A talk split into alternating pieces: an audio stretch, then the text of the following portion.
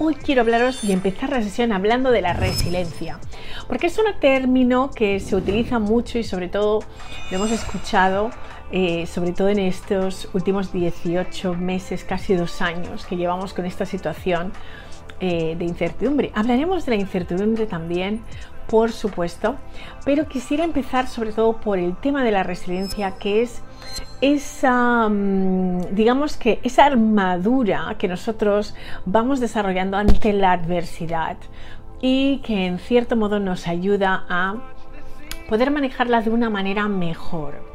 ¿Qué es lo que ocurre con esa capacidad de poder realmente hacer frente a las adversidades que a veces nosotros no nos buscamos, pero ahí están?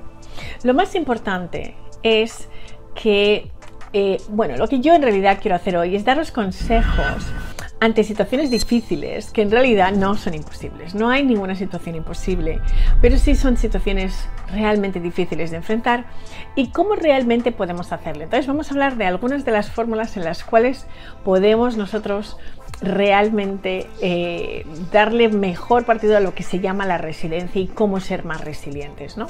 Creo que lo primero es permite recuperarte. Cuando algo pasa, cuando estamos viviendo una situación, date tiempo. Es muy importante esto.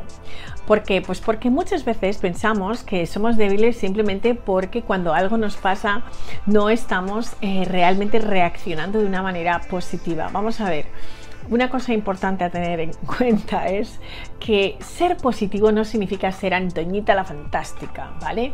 No significa ir con una volando por ahí diciendo que todo está súper bien, no, no, no significa ser eh, una persona que totalmente está fuera de la realidad. Entendemos que todos vamos a pasar por momentos que son difíciles y que son adversos y lo importante es que entendamos que cada uno tenemos nuestros tiempos para recuperarnos de este tipo de situaciones. Oye, y está bien. Démonos ese tiempo, tengamos la compasión suficiente con nosotros mismos para entender que sí, estamos frente a una situación que no es nada cómoda. Y esto es importante. Lo siguiente es manejar las situaciones de presión, de tensión. ¿De qué manera podemos manejar estas situaciones? Pues desde luego no estar histérico todo el día, ¿no? Eso es importantísimo. Lo importante es que a veces respiremos frente a eso. Algunos de mis coaches son personas muy expertas en el tema de la respiración y a veces esas tensiones se acumulan en nuestro cuerpo eh, y, o estamos tan tensos que no sabemos cómo hacerlo. Bueno, es importante que nos paremos un momento y relajemos el cuerpo y respiremos. Esto, simplemente respirar, inmediatamente cambia nuestra química del cuerpo.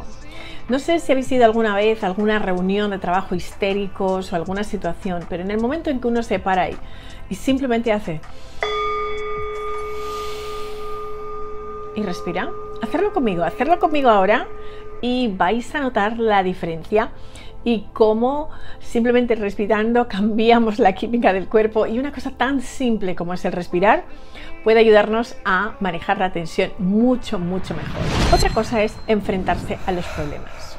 ¿Qué quiero decir con enfrentarse al problema? Hay veces que hay gente que niega el problema.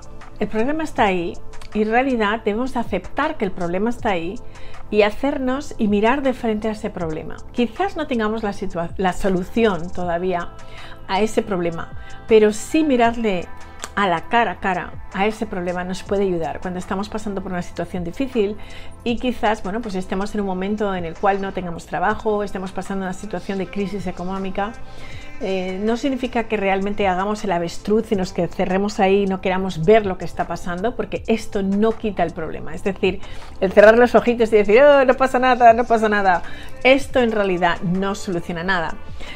tenemos que ser conscientes y aceptar que sí hay un problema. Ese punto de ya simplemente mirarle cara a cara al problema y enfrentarnos al problema ya es realmente una liberación importante y ya estás prácticamente eh, solucionando el problema. ¿Por qué? Porque ¿dónde está la solución del problema? En el mismo problema. Siempre cada problema viene con la solución y así es. Superar la tristeza. En ocasiones todos pasamos por momentos en los cuales son tristes. Yo no me permito que la tristeza me dure demasiado tiempo.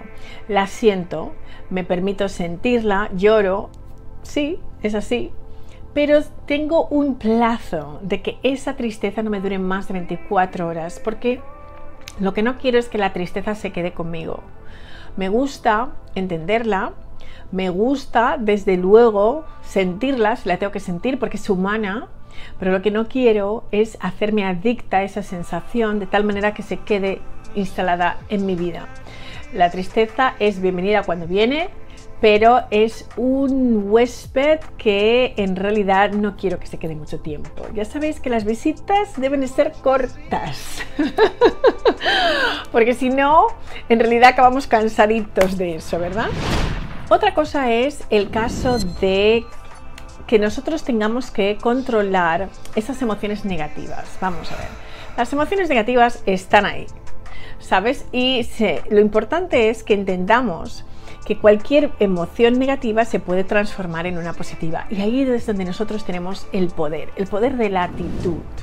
Si yo tengo una actitud positiva frente a lo que me pasa y en realidad trato de ver que en esa situación hay algo siempre positivo, también podré cambiar la narrativa de lo que estoy pasando. Y eso es ser resiliente. Ser resiliente es realmente entender que dentro de esas situaciones que me ocurren hay siempre positividad y que le tengo que dar el lado bueno y que a veces no lo voy a ver en ese momento, pero seguro que de cada situación estamos siempre saliendo más reforzados de esta. ¿ok? También es importante que entendamos que en la adversidad uno puede crecer. Os puedo asegurar una cosa, los momentos de crecimiento más increíbles de mi vida no han sido cuando me iba todo cuando todo me iba bien. Siempre han surgido en los momentos donde más difícil era mi vida. Cuando había resistencias, y habían paredes, y habían vallas que saltar. Ahí, ahí es donde realmente he crecido. Entonces tenemos de entender que se debe de crecer ante la adversidad y que eso también puede llegar a ser un regalo y que dentro de ese regalo siempre hay cambios y que estoy segura de que cuando uno mira atrás se dará cuenta de que es una mejor versión de lo que era. Y eso también es importante para que nosotros seamos más resilientes. En este sentido, es importante que esto lo tengamos en cuenta. Otra cosa es recapacita. Recapacita de lo que te ha pasado y en lugar de ser una víctima, sé un ejemplo. Eso lo puedes hacer tú. Lo vuelvo a repetir. Tenemos que recapacitar, analizar qué es lo que nos ha pasado y podemos cambiar la narrativa de lo que nos ha pasado, de tal manera que cuando nosotros traslademos a otros nuestras experiencias se convierta en un ejemplo de superación y no en una historia de terror o una historia de llorar hasta que se nos caigan los mogos por todas partes, porque eso es a veces lo que tratamos de hacer y eso sí que no es resiliencia y debemos realmente de entender que en este viaje de la vida lo más importante no es lo que nos pasa, sino cómo reaccionamos frente a lo que nos pasa.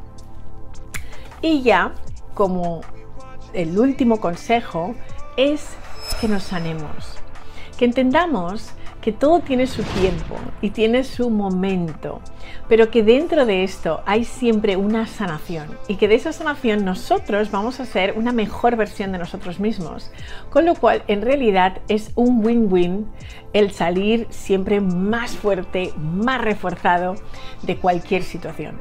Yo sé que todos estamos viviendo momentos en los cuales estamos muy perplejos, alucinando y diciendo, ok, estoy en un planeta donde no entiendo absolutamente nada bueno, pues aquí este arma, esta herramienta que es la resiliencia, nos puede ser súper útil y en realidad todos debemos de estar continuamente trabajándola. No es una cosa que uno diga, no es que uno es más resiliente que el otro. No, esto se trabaja, esto es como un músculo.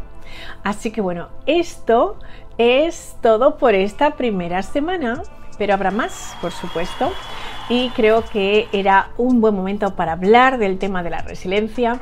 Además, me lo pedisteis y yo soy muy obediente e intento realmente complaceros porque, como digo, esto es para vosotros y por vosotros. Así que nada, muchísimas gracias por vuestra atención. Estoy tan feliz, tan feliz y os quiero tanto, tanto, tanto. Y recordar que me encanta siempre leeros y que estaré feliz de contestaros. Así que nada, hasta la semana que viene. Chao, chao.